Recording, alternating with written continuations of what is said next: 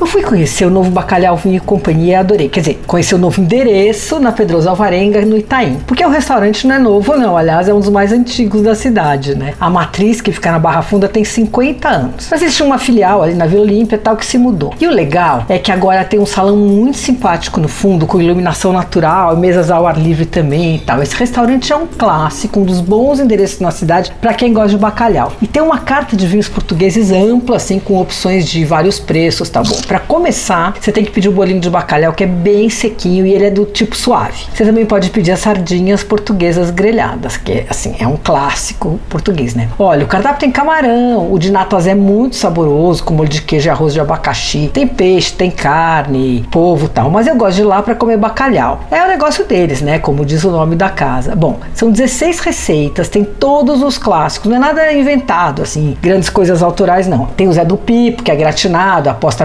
com batata, cebola, ovo cozido, azeitona e purê. Tem bacalhau a porto, alcomes de sabras, que é aquele desfiado com batata palha, cebola e ovo e azeitona que eu amo. Bom, mas meu favorito ali é o da casa. A posta de bacalhau gados morua, né? Bem alta, bem branquinha assim, ela é frita em azeite de oliva e grelhada. Sabe aquela posta que desfaz em lascas com toque do garfo? É essa. Vem com batatas coradas e brócolis, alho torrado, cebola e pimentão vermelho. Vai por mim. As porções são para compartilhar e a carta de vinhos é ótima. O bacalhau vinho companhia fica na Pedroso Alvarenga 620 no Itaim. Você ouviu Por Aí.